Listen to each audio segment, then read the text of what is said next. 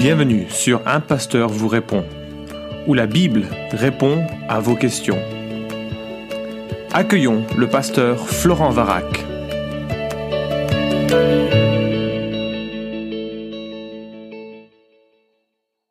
La question est posée, comment considérer Dieu comme un père? Un père laisse-t-il son enfant dans la détresse sans rien faire? Je ne parle pas des soucis classiques de tout humain, mais de réelle détresse morale. Comment expliquer le verset du psaume 34 Quand un malheureux crie, l'Éternel entend et le sauve de toutes ses détresses. Merci pour la question et j'imagine qu'il y a là derrière une souffrance profonde, euh, durable. Alors bien sûr, je ne sais pas ce qui se passe et j'espère de tout cœur que tu es entouré de gens qui savent euh, t'écouter, t'entendre et surtout qui savent être présents sans euh, essayer de te donner des explications. Et je me garderai bien de donner des explications à la, souffrance parce que justement c'est une chose dont la Bible nous euh, nous met en garde. Euh, Dieu utilise la souffrance et Dieu donne des, euh, quelques éléments qui nous permettent de, de la de vivre avec, mais elle nous explique pas pourquoi des gens d'ailleurs souvent formidables vivent des tragédies et des difficultés qui sont durables et qui font justement que l'on on, on, crie, on est dans la détresse. Alors, je voudrais commencer par le début de cette question. Un père laisse-t-il son enfant dans la détresse sans rien faire? En fait, euh, oui, c'est exactement ce que Dieu le Père a fait de son Fils Jésus-Christ, n'est-ce pas? Euh, Il a donné son Fils, son Fils bien-aimé, son Fils de gloire, son Fils éternel, son Fils avec qui la communion la plus parfaite, l'amour le plus parfait était noué de toute éternité. Il l'a abandonné, il l'a laissé souffrir. Et euh, j'aimerais en parler en ces termes avant de rejoindre la question euh, ou l'autre partie de, la question. Euh, Jésus, le Fils éternel, a laissé son manteau de gloire pour devenir homme. Il ne s'est pas dépouillé de sa divinité, il est toujours resté divin, mais il a choisi de, se dépouiller de, la gloire visible, magnifique qui est sienne. Il a choisi de ne pas toujours exercer euh, ses œuvres en utilisant l'identité de, de Dieu.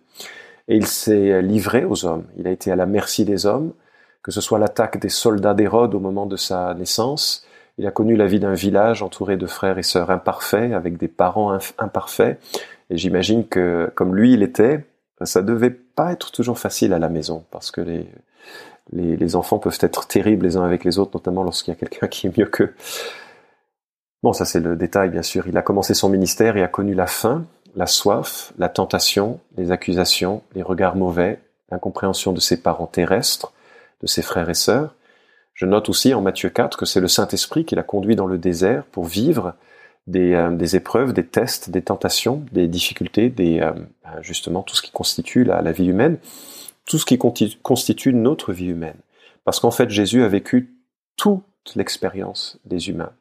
Il n'y a aucune tentation, aucune épreuve que tu puisses connaître, que je puisse connaître, que lui n'a pas connu et que lui n'a pas vaincu.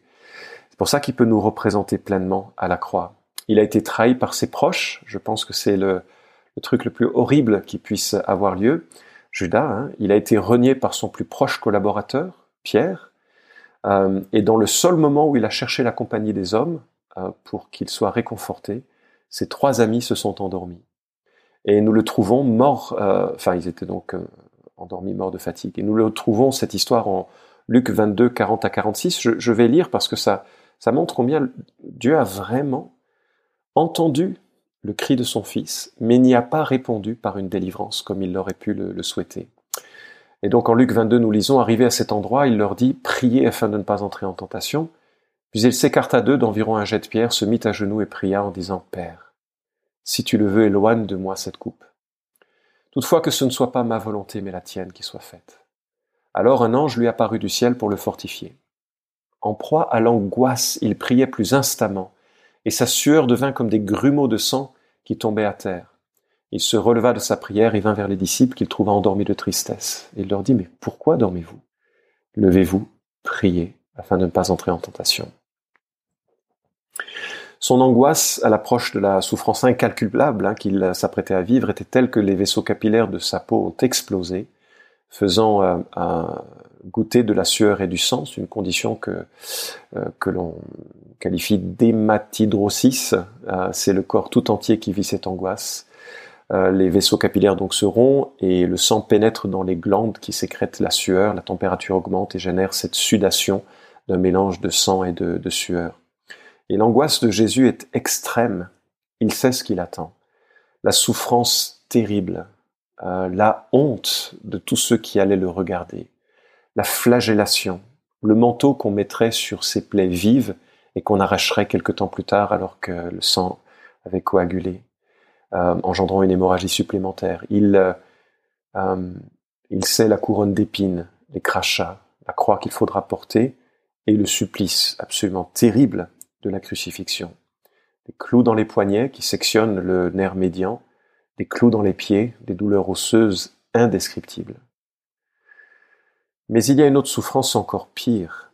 Euh, il me semble que l'agonie euh, physique et psychologique est pour nous euh, inimaginable, mais il y a quelque chose qui a lieu dans les trois dernières heures de ce supplice. Les trois premières heures sont plus le temps des souffrances physiques, le temps de, des moqueries des gens, les trois dernières heures devaient être assez, d'ailleurs c'est des heures de silence, et il me semble que dans ces ténèbres épaisses qui descendent sur euh, la terre, il y a la manifestation de la présence de Dieu le Père qui vient établir son alliance, un peu comme Dieu avait euh, signé son alliance euh, avec Abraham en Genèse 15 au milieu de l'obscurité, un peu comme Dieu avait manifesté sa présence en conduisant le peuple hors d'Égypte par une colonne de, ténèbres. Dieu le Père se déplace et il va regarder, si je peux utiliser l'expression, Dieu le Fils, les yeux dans les yeux, Dieu le Père va déverser sa fureur. Pour la première fois de toute l'éternité, il va y avoir une rupture que je ne sais vraiment euh, comprendre ni qualifier entre les relations euh, dans les relations de la Trinité, en tout cas une, un changement dans le type de relation de la Trinité qu'entretiennent le Père et le Fils, parce que à ce moment-là, Dieu le Père qui est en colère contre nos péchés va déverser toute sa colère sur Dieu le Fils, sur le Fils de l'homme, Dieu le Fils incarné. Et dans ce temps-là, il va crier, Mon Dieu, mon Dieu, pourquoi m'as-tu abandonné?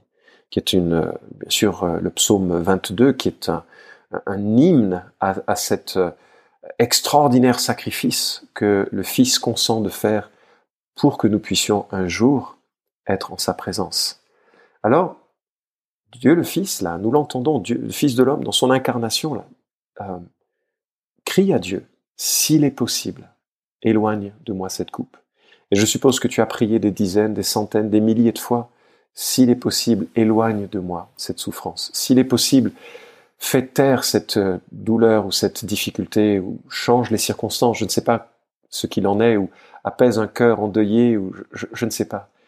Mais ce que euh, je sais, c'est quand le Fils a prié, que le Père éloigne de lui cette coupe. Le Père a dit non, parce qu'il avait pour projet, un projet accepté bien sûr par le Fils, mais dans le temps de son humanité, dans la détresse de son humanité, euh, Dieu le Fils était prêt à, chercher un autre moyen, euh, peut-être si c'était possible, que de passer par la coupe de la colère du Père. Et donc voilà, la souffrance de Christ pour nous est immense, mais elle est aussi celle de notre libération. Et, euh, je, vois que Dieu ne répond pas toujours comme on le souhaite aux prières de ce genre. Alors oui, euh, nous chanterons le psaume 34 que tu cites, mais nous ne le chanterons qu'en son temps. Et tous les rachetés le chanteront. Certains le chantent déjà parce qu'ils ont été délivrés d'une affliction, d'une souffrance. Certains le chantent depuis maintenant des années parce qu'ils sont morts en Christ et qu'ils voient maintenant tout, euh, le plan de Dieu s'accomplir au travers de un plan de Dieu qu'ils ne pouvaient peut-être pas comprendre au moment où ils vivaient les difficultés de, de, leur vie. D'ailleurs, je note que David, le roi David, qui signe le psaume 34, ne l'a pas toujours chanté. Euh, quand on lit le psaume 3, par exemple, ou les psaumes de lamentation, on voit que parfois notre homme était au bord du désespoir, qu'il a souvent prié en, disant Mais Seigneur, pourquoi m'as-tu abandonné? Et, euh, qu'il a prié en, ayant le sentiment que Dieu l'avait laissé livré à lui-même, et qu'il n'y avait plus de salut pour lui, et que même ceux qui l'entouraient euh, pensaient que c'était fini de, de, sa vie. Alors, euh, très souvent, malheureusement, quand on est confronté à la souffrance, la première question qui vient, euh, qui nous vient en tête, c'est pourquoi? Pourquoi moi? Pourquoi cette souffrance? Et c'est vraiment la question qui nous écrase, parce qu'on n'est pas capable de comprendre la providence de Dieu. Et d'ailleurs, la Bible, nulle part, nous demande de la comprendre. La vraie question, c'est comment? Comment vivre euh, la souffrance qui est nôtre? Comment faire face aux situations que nous rencontrons? Et y faire face euh, en, en, nous appuyant avec foi sur un Dieu que l'on ne comprend pas toujours et que l'on aimerait, euh, ouais, qu'on aimerait parfois comprendre, mais Dieu ne nous permet pas toujours de comprendre ses, plans. Je pense à Hébreu 12 qui nous dit, nous, nous donc aussi, puisque nous sommes environnés d'une si grande nuée de témoins, rejetons tout fardeau, le péché qui nous enveloppe si facilement et courons avec persévérance l'épreuve qui nous est proposée. L'épreuve qui nous est proposée. Les yeux fixés sur Jésus, qui est l'auteur de la foi et qui l'amène à la perfection. Au lieu de la joie qui lui était proposée, il a supporté la croix, méprisé la honte, il s'est assis à la droite du trône de Dieu. Considérez en effet celui qui a enduré de la part des pécheurs une telle opposition contre sa personne, afin que vous ne vous fatiguiez pas, l'âme découragée. Le découragement est tellement facile quand on vit euh, euh, la, souffrance. L'un des passages qui m'encourage le plus, c'est de savoir que le premier acte qui nous est décrit euh, en Apocalypse chapitre 21, c'est euh, Dieu qui vient essuyer toute larme de, nos yeux. Et je me dis, wow, c'est quelle image Le premier acte que nous voyons dans le paradis, c'est Dieu qui vient ôter les larmes de nos yeux. Alors je ne sais pas quelles sont tes larmes et euh, je ne sais pas euh, pourquoi euh, ces larmes sont si douloureuses et si abondantes, mais je sais une chose, c'est que pour ceux et celles qui ont réalisé combien le, la vie était difficile et que le, le, le seul point d'accroche pour notre vie terrestre, c'est le salut qui est en Jésus-Christ, bien pour toutes ces personnes, le premier acte de bienveillance de, de Dieu sera d'essuyer nos, nos, larmes. Et je me rappelle de cette histoire, j'espère que je pourrais la raconter brièvement et de façon euh, euh, ouais, suffisamment touchante, mais de cette histoire qui m'avait beaucoup bouleversé il y a des années, lorsque je l'ai apprise d'un jeune couple, je crois qu'il était pasteur, d'un jeune couple euh, qui venait de se marier et, euh, et qui euh, dont la, la femme a, a, a, eu un accident de voiture. Et comme elle avait beaucoup euh, perdu de sang, on lui a fait une transfusion sanguine. Et là c'était dans les années où euh, on ne connaissait pas exactement ce qui se passait avec le sida. Et elle a, elle a attrapé le sida dans cette transfusion sanguine. Et donc les voilà, jeune couple avec elle ayant le sida. Et puis lui euh, bah, devant aussi accomplir son, son ministère de, de, pasteur avec toutes les questions, hein, la mort qui était devant eux, et puis toutes les questions qui pouvaient lui passer par, par la tête. Alors bien sûr, ils avaient pris toutes les euh, mesures nécessaires pour euh, euh, se protéger ou pour le, protéger lui dans leur euh, intimité, mais voilà que dans un moment de, de passion, euh, il attrape le, elle tombe enceinte. Elle tombe enceinte et et elle a un petit enfant qui heureusement est préservé de, de, virus HIV. Euh, le problème, c'est que cette maman, elle va grandir dans l'hôpital. Euh, à ce moment-là, on savait pas trop quoi faire hein, pour euh, pour les toutes les maladies qui venaient envahir le corps d'une personne avec avec une telle une telle maladie. Et donc cette maman va passer des années avant de décéder dans, l'hôpital. Et l'enfant, leur enfant, va tout de suite associer les blouses blanches avec la souffrance. Et il se trouve qu'après le décès de, cette de cette femme, il a fallu faire un vaccin euh, à cet enfant. Et euh, donc le papa prend cet, cet enfant pour l'emmener vers le médecin. Et dès que l'enfant voit le, médecin avec sa blouse blanche, il se met à hurler, à hurler, à hurler. Et, il prend son enfant dans les bras, il essaye de lui expliquer euh, que c'est pour son bien, que le vaccin va le protéger de maladies et, que c'est quelque chose qui est important pour lui. Mais cet enfant se débat, se débat, se débat. Et, ça a été comme une révélation. Je le raconte euh, vraiment parce que lui en parle, je ne me permettrai pas sinon, mais ça a été comme une révélation. C'est-à-dire que cet enfant était incapable de comprendre le pourquoi euh, de, de, cette blouse blanche qui allait lui faire une piqûre et que c'était pour, pour son bien. Mais de la même manière, lui en tant qu'homme adulte, il était incapable de comprendre le pourquoi de toute la souffrance qui venait de lui euh, euh, tomber de, dessus avec euh, le décès d'une de son, épouse et puis et puis bien sûr le fait d'élever un, enfant en tant que père seul. Alors je sais, les illustrations ont toutes leurs limites et parfois ça nous fait bondir si on la prend du, du mauvais côté, mais la seule chose que je voudrais souligner, c'est vraiment que la manière dont Dieu génère, gère nos vies est souvent incompréhensible. C'est toute la leçon du livre de Job.